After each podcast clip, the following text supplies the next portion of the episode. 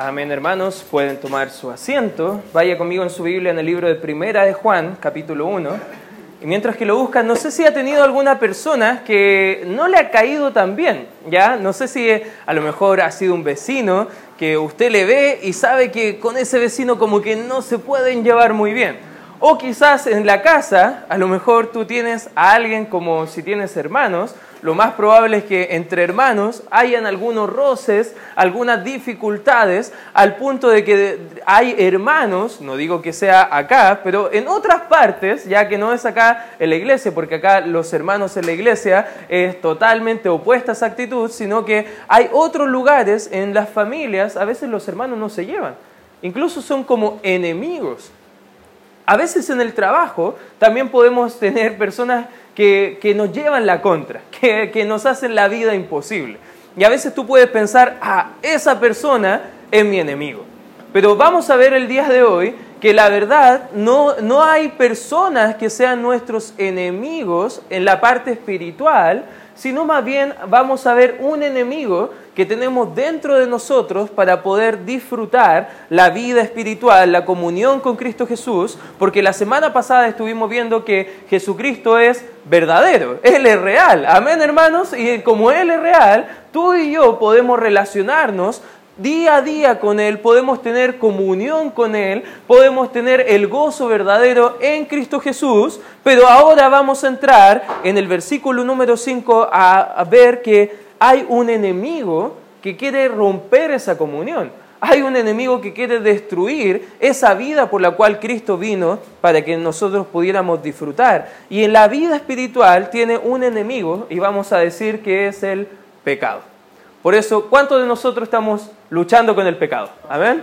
Ya, si estás acá y dijiste amén, entonces el mensaje de hoy es para nosotros, porque todos nosotros no hemos llegado al punto donde no hay pecado en nuestra vida. No hemos llegado a ese punto donde ya tenemos la victoria absoluta del pecado. Un día sí lo vamos a tener cuando lleguemos al cielo con Cristo, pero por mientras, este enemigo que tenemos dentro de nosotros, el pecado, que es la transgresión de la ley, va a decir en el capítulo 3, es negar a someterse a la voluntad y a la ley de Dios, tú y yo podemos tener eh, actitudes de cómo poder tratar o reaccionar con el pecado. Vamos a leer desde el versículo número 5. Acá el apóstol Juan, bajo la inspiración del Espíritu Santo, dice lo siguiente, este es el mensaje que hemos oído de él y os anunciamos.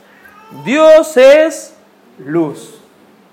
Ah, eso significa que cuando vamos a la noche eh, no necesitamos ampolletas porque, bueno, si tenemos a Dios, Dios es luz, no vamos a tener que pagar la cuenta en Él. No, no está diciendo eso. Está hablando de una cualidad de carácter que tiene Dios que va a explicar en el capítulo 1, que es la santidad de Dios. Y Dios es luz y no hay ninguna tinieblas en Él. Versículo 6, si decimos que tenemos comunión con Él y andamos en tinieblas, mentimos y no practicamos la verdad. Pero si andamos en, ¿qué dice? En luz. Como Él está en, en luz, tenemos comunión unos con otros y la sangre de Jesucristo, su Hijo, nos limpia de todo pecado. Si decimos que no tenemos pecado, nos engañamos a nosotros mismos y la verdad no está en nosotros. Si confesamos nuestros pecados, Él es fiel y justo para perdonar nuestros pecados y limpiarnos de toda maldad. Si decimos que no hemos pecado, le hacemos a Él mentiroso y su palabra no está en nosotros. Interesante este pasaje porque está hablando de que ahora que conocemos a Él, que hemos oído su mensaje, ahora tú y yo tenemos un andar nuevo, un caminar nuevo, una nueva vida en Cristo, y ahora esta nueva vida o está en luz o está en tinieblas, pero no hay un término medio para el Señor en esta relación en cuanto al pecado. Por eso el día de hoy vamos a ver tres cosas que podemos ver o qué reacciones podemos tener hacia nuestro enemigo llamado el pecado. En primer lugar, hermanos, podemos cubrir nuestro pecado. Cuando nosotros vamos a la Biblia y vemos que la Biblia enseña algo que es pecado, a lo mejor nosotros vamos a tratar de excusarnos o tratar de decirle al pecado, de una forma no tan chocante a nuestra forma de pensar, sino que vamos a tratar de como cubrir un poco las faltas, cubrir un poco lo que estamos diciendo, y eso es lo que está mostrando acá el pasaje en el versículo 5 y versículo 6. Dice el versículo 5, este es el mensaje que hemos oído de él y os anunciamos, Dios es luz y no hay ninguna tinieblas en él. Versículo 6, si decimos que tenemos comunión con él y andamos, ¿en qué dice Ojo, está hablando de lo que decimos y lo que hacemos. Porque en la vida espiritual no se separa eso. Más bien, en la vida espiritual van ambas de la mano. ¿Conocen personas que dicen ser cristianos, pero se comportan quizás como si no lo fueran? ¿Ya? ¿Te ha pasado? A lo mejor tú estás invitando a alguien a la iglesia y tú le dices, ven, te invito a la iglesia. En la iglesia hay personas diferentes y a lo mejor tú, eh, la persona que estás invitando eh, te puede decir, no, la verdad, yo conozco a alguien que dice ser cristiano y si tú supieras cómo se comporta, uff, ya por eso yo no quiero ir a la iglesia, porque hay mucha gente que dice una cosa, pero se comporta de otra forma completamente diferente. Fíjate, dice, mentimos y no practicamos la verdad. Ahí interesante que dice que mentimos. Versículo número 8 dice, si decimos que no tenemos pecado, nos engañamos a nosotros mismos y la verdad no está en nosotros. Versículo 10, si decimos que no hemos pecado, te fijas una y otra vez, si hablamos y practicamos de una forma diferente, si mentimos diciendo que hay un cambio en nosotros cuando en realidad no lo hay. Si decimos que no tenemos pecado, ¿qué es eso? Es simplemente tratar de hablar acerca del pecado como no como Dios lo está mostrando. ¿Cómo tratamos de cubrir nuestros pecados? Por ejemplo, diciendo mentiras hacia otros. Nos mentimos a nosotros mismos pensando que hay pecados aceptables. ¿Te ha pasado que conoces gente que dicen que, bueno, no todas las mentiras son malas. Hay mentiras como piadosas. Bueno, la verdad, estoy diciéndole esto porque si le dijera la verdad, entonces le lastimaría más. ¿Conoce gente que habla de mentiras blancas o mentiras piadosas? ¿Te ha pasado? Eso es simplemente llamar al pecado de otra forma como Dios lo llama. Para Dios la mentira es mentira. Sea con buena intención o sea con mala intención, la mentira es mentira. Personas que conviven, el mundo lo llama convivencia, bueno, eh, Dios lo demuestra en su palabra, que es una conducta de relación fuera del matrimonio, que la Biblia lo menciona como fornicación. No podemos suavizar lo que dice la Biblia acerca del pecado. La gente quiere cubrir a veces con palabras más bonitas lo que significa el pecado, pero cuando tratamos de una forma diferente lo que es el pecado, simplemente nos estamos engañando a nosotros mismos. Porque no podemos cubrir el pecado delante de Dios. Él conoce nuestro corazón, Él conoce nuestra mente, Él sabe lo que hay dentro de nosotros. Por eso al tratar de mentir a Dios, estamos tratando de encubrir nuestro pecado, contradecimos su palabra, nos vemos como la excepción a la regla podemos decir la palabra no se aplica en este contexto. O cuando están predicando el pastor o la, persona que está enseñando la palabra, estamos más pendientes en ver a quién le está llegando el mensaje, pero no estamos pendientes de nosotros. Hermanos, eso es creer que no estamos en esta lucha con el pecado. Si nos sentimos que ya llegamos al tope, lo más probable es que hay muchas áreas en nuestra vida donde estamos encubriendo el pecado, donde le estamos poniendo una pasta muro que se vea más o menos bonita, pero en realidad cuando venga la dificultad va a arrojar todas las grietas que provoca el pecado dentro de nosotros. Por eso cuando encubrimos nuestros pecados, la verdad no hay prosperidad en nuestra vida. Proverbios capítulo 28, mira, acompáñame por favor lo que dice la escritura ahí, o va a aparecer por pantalla mejor, Proverbios 28, 13, fíjate lo que dice la escritura el que encubre sus pecados, no, ¿qué dice? Más el que los confiesa y se aparta, alcanzará misericordia. ¿Has conocido gente que ha estado luchando con un pecado y no lo quiere dejar? Y después se endurece. Y después ya como que ni siquiera fuera pecado lo que está haciendo. Bueno, eso pasa cuando no confesamos y nos apartamos del pecado. Por eso, ¿qué perdemos al tratar de justificar o cubrir nuestro pecado, fíjate lo que dice el versículo número 6 en primera de Juan, dice, si decimos que tenemos comunión con Él y andamos en tinieblas, mentimos y no practicamos, ¿qué dice la? Estamos perdiendo la comunión con Dios, estamos perdiendo la comunión con la palabra. ¿Sabes que el pecado te va a alejar de la Biblia? O la Biblia te va a alejar del pecado. Por eso cuando nosotros estamos en la palabra de Dios, debemos tener vidas íntegras. No sirve de nada, hermanos, saber la Biblia de memoria si vamos a estar haciendo todo lo que a Dios le desagrada. Debemos confesar nuestro pecado, debemos eh, alejarnos de nuestro pecado. Es la única forma que Dios puede apartarnos de, todo lo que a Él no le agrada. La palabra de Dios nos santifica. Eh, Juan 17, 17 dice, santifícalos en tu verdad, tu palabra es verdad. Por eso si estamos luchando con el pecado, hermanos, tenemos que tomar más en serio la Biblia.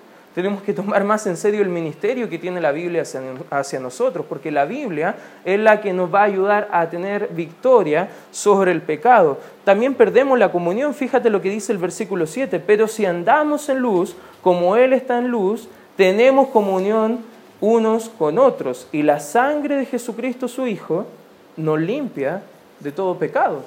Ahora, ¿qué pasa cuando andamos en pecados? ¿Qué pasa cuando no queremos confesar el pecado? ¿Qué pasa que cuando hablamos del pecado en palabras como el mundo lo trataría, pero no como Dios lo trataría, ¿qué perdemos entonces también como cristianos? Estamos perdiendo la comunión. ¿Cuántos de nosotros, después de cometer un pecado y sabemos que es pecado, tenemos mucho gozo de ir a la Biblia? ¿Te ha pasado? A mí me pasa todo lo contrario. Pareciera como que ni queremos estar tanto tiempo en la escritura. Pareciera como que ni queremos congregarnos tampoco, menos orar. Por eso cuando vemos lo dañino que es el pecado para nuestra comunión con el Señor, vamos a intentar apartarnos de Él. La oración se vuelve algo vacío. La adoración es solamente una rutina. Se vuelve algo crítico como cristianos. Estás pensando en los otros y viendo todas las fallas de los demás y no estás pendiente en que Dios quiere transformarte a ti. Te alejas de la iglesia también porque estás perdiendo la comunión primaria con la cabeza de la iglesia que es Cristo Jesús. Fíjate lo que dice el capítulo 2 de Primera de Juan, versículo 4, dice, el que dice, yo le conozco y no guarda sus mandamientos, el tal es que dice, y la verdad no está en él. No solamente dice que dice pecado, sino que ahora la Biblia te llama mentiroso. Perdiste tu carácter, perdiste tu integridad. La gente no te toma en serio si tú estás jugando con el pecado.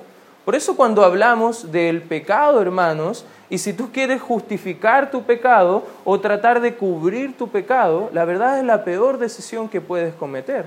Y acá la escritura nos está llamando a que no andemos como ese tipo de personas, que no digamos de boca que somos cristianos y luego practicamos el pecado, todo lo contrario, si conocemos al Dios que es luz, debemos andar en su luz y practicando todo lo que su palabra nos va a mostrar. En segundo lugar, ¿qué otra actitud también personas pueden tener hacia el pecado? En segundo lugar, no solamente puedes cubrir tu pecado, sino también puedes confesar tu pecado. Y eso es el primer paso para poder tener victoria sobre el pecado. Fíjate lo que dice el versículo 7 nuevamente, dice, pero si andamos en luz, como Él está en luz, tenemos comunión unos con otros, y la sangre de Jesucristo su Hijo, subraya esta frase por favor, nos limpia de algunos pecados. ¿Eso dice? ¿De qué dice? A ver, ayúdame. Nos limpia de todo pecado. ¿Sabes qué? No hay pecado que Dios no pueda perdonar. ¿Lo crees, hermano? Pero debemos confesarlo. Debemos estar a cuenta con Dios. Debemos tener la actitud correcta hacia el pecado. Versículo 9, si confesamos nuestros pecados, Él es fiel y justo para perdonar nuestros pecados y limpiarnos de toda maldad. ¿A quién debemos confesar? No tenemos que ir a donde un sacerdote, adentro de una eh, piecita pequeña de madera, donde hay una eh, muralla ahí, hay alguien donde tú llegas y confiesas verbalmente todo lo que has cometido. No, eso no está diciendo acá la Biblia.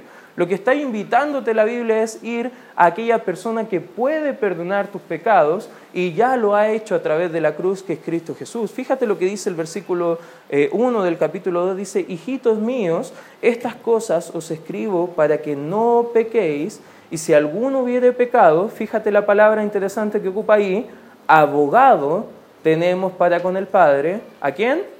Jesucristo el justo. La palabra ahí abogado es la misma palabra que ocupa en Juan capítulo 14 hablando del Espíritu Santo, que es nuestro consolador, es nuestro ayudador, es la persona que está acompañándonos al lado. Él es el único que puede satisfacer la ley santa de Dios. Él es el justo para enjuiciar el pecado y también el justo para perdonar el pecado. Él es el amoroso perdonador que nos da la salvación gratuita. Él, a través de su cruz, ya ha perdonado todos nuestros pecados.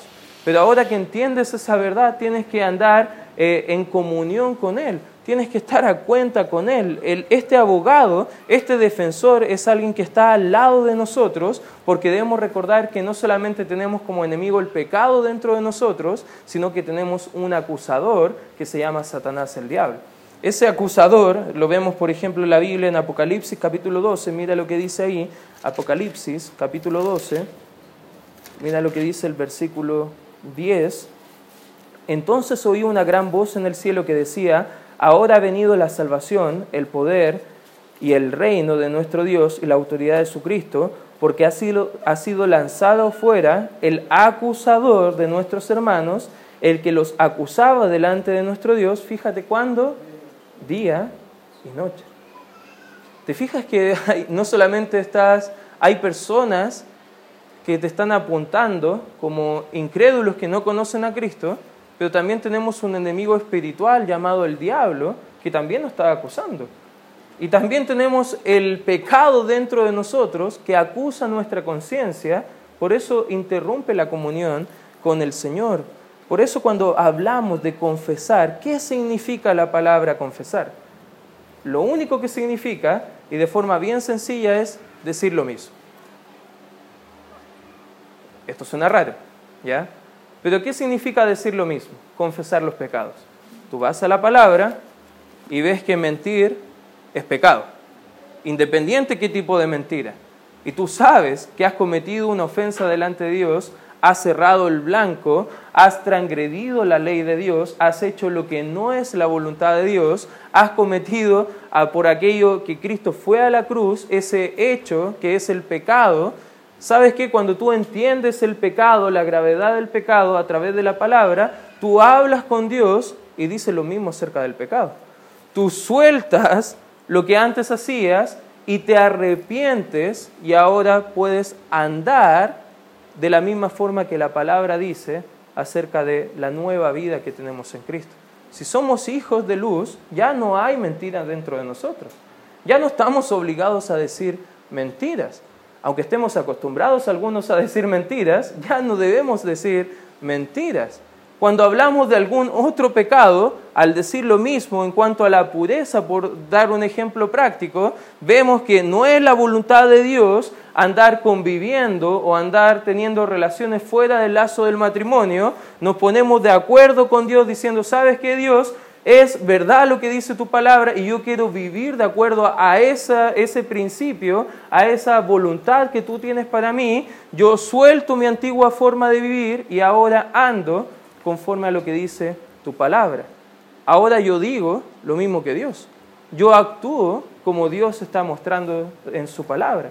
Y cuando confesamos el pecado, vemos el pecado como Dios lo mira, como algo dañino para nuestra alma lo vemos como algo perjudicial para nuestra comunión con Él.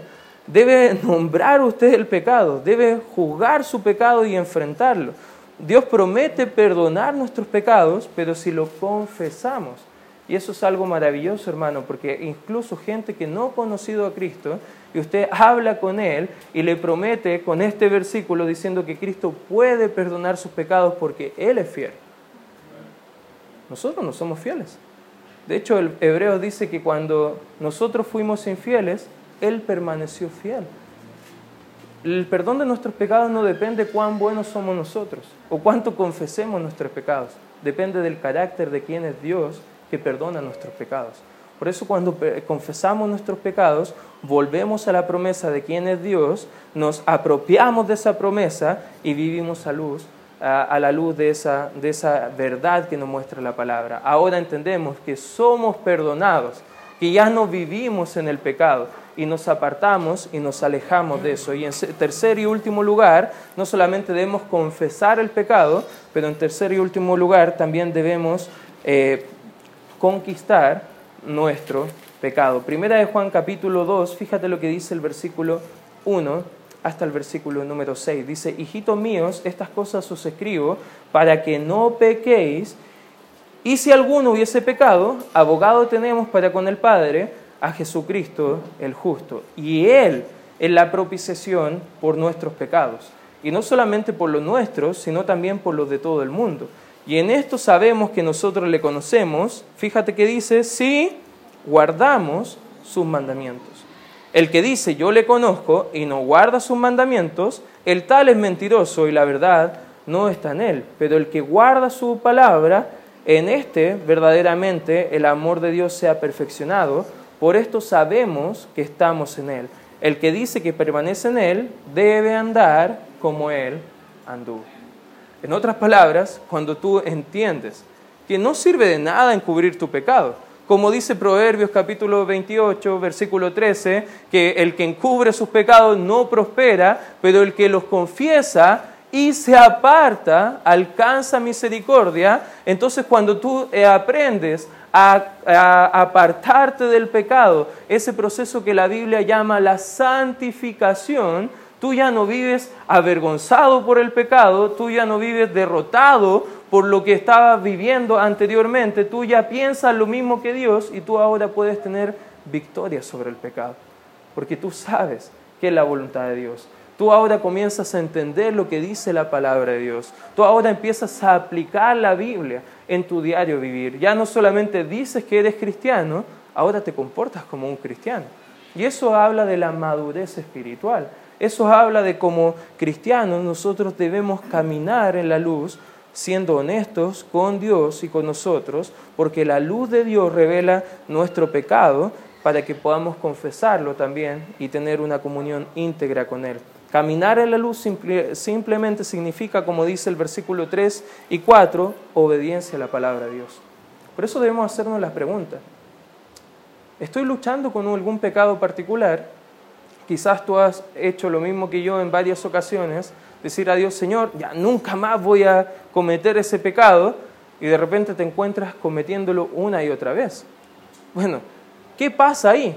¿Quién está fallando? ¿Es Dios el que falla? ¿Somos nosotros los que fallamos?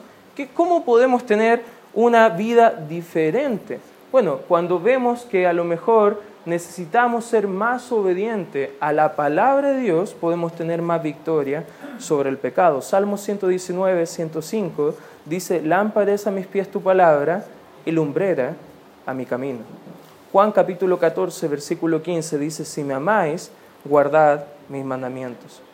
La obediencia, hermanos, a la palabra de Dios es una muestra de amor hacia Dios. ¿Cuántos de nosotros decimos que amamos a Dios? Amén. Te hago una pregunta, ¿cuán obediente eres a la palabra de Dios?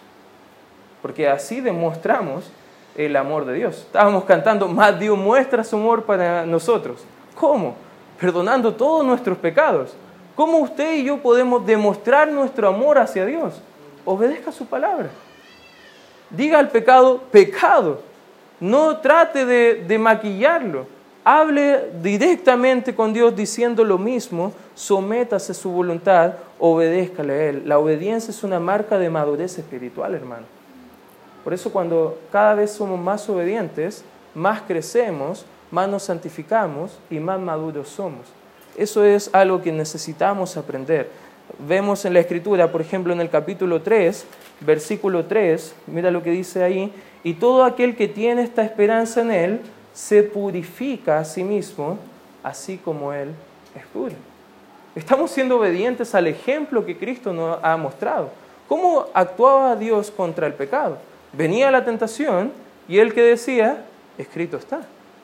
Su victoria estaba en cuanto Él estaba siendo obediente a la palabra de Dios. Por eso cuando nosotros comprendemos que hay pecado dentro de nosotros, que sí hay luchas internas, que sí hay un enemigo espiritual que se llama Satanás el diablo, que sí hay un enemigo grande que tenemos que confrontar que se llama pecado. Hermano, no podemos seguir siendo eh, negligentes en decir, bueno, aquí vengo a hacer lo mejor que puedo, pero estoy siendo derrotado. Sino que tenemos que tomar acciones prácticas de saber cómo podemos crecer para confrontar mejor el pecado. Obedezca su palabra. Quizás usted no está tomando tiempo de lectura devocional o lo mejor de conocer más la palabra de Dios. Usted no puede tener victoria sin saber. Le invito a leer el capítulo número 6, 7 y 8 del libro de Romanos y te va a, mover mucho lo que dice la palabra de Dios de qué ha hecho Cristo con nuestro pecado y ahora como tú y yo podemos tener victoria, no solamente una victoria, sino que ser más que vencedores por medio de Cristo Jesús. Por eso cuando comprendemos los principios de la palabra de Dios, podemos vivir más a la luz de su verdad. Capítulo 3, versículo 7 dice, hijitos, nadie os engañe, el que hace justicia es justo como Él es justo. Una y otra vez aquí el escritor Juan te dice, imita a Cristo, actúa como Cristo, piensa como Cristo. Y cuando lo hacemos, podemos tener una vida diferente. Gálatas 2.20 habla de que Cristo vive en mí. En el capítulo 2 habla del, del abogado que está al lado de nosotros. Si Cristo también, como dice Romanos 8, está intercediendo delante de Dios por nosotros, y Cristo ya mató el pecado que hay en nosotros, entonces ahora podemos tener una vida de conquista sobre el pecado. Si hay algún pecado, hermano, que te cuesta afrontar, quizás sería interesante que puedas buscar consejo, buscar ayuda de lo que enseña la palabra de Dios, para ver algunos principios que te pueden ayudar a conquistar el pecado en el cual estás afrontando. Hay diferentes tipos de pecado y hay diferentes formas que también la Biblia va mostrando de cómo tratar con ciertos pecados en particular, pero la idea macro que vemos en la Biblia es que si tú eres creyente, eres hijo de Dios, tienes el Espíritu Santo, ahora el pecado no se enseñorea de ti, ahora tú tienes victoria sobre el pecado. Amén. Por eso cuando vamos a la Biblia y vemos que hay pecado dentro de nosotros, podemos tener esperanza, hermanos podemos tener esperanza de que ahora, si decimos que somos de Él y vivimos por Él y para Él y como Él, nosotros podemos identificar el pecado dentro de nosotros, confesarlo, apartarlo, apartarnos eh, de Él y también vivir a la luz de su verdad. Por eso, hermano, el día de hoy quiero invitarte a que si tú a lo mejor has identificado algún pecado con el cual has estado luchando durante mucho tiempo, hoy sea el día donde tú puedes decir a Dios, Señor, quiero tener victoria sobre ese pecado.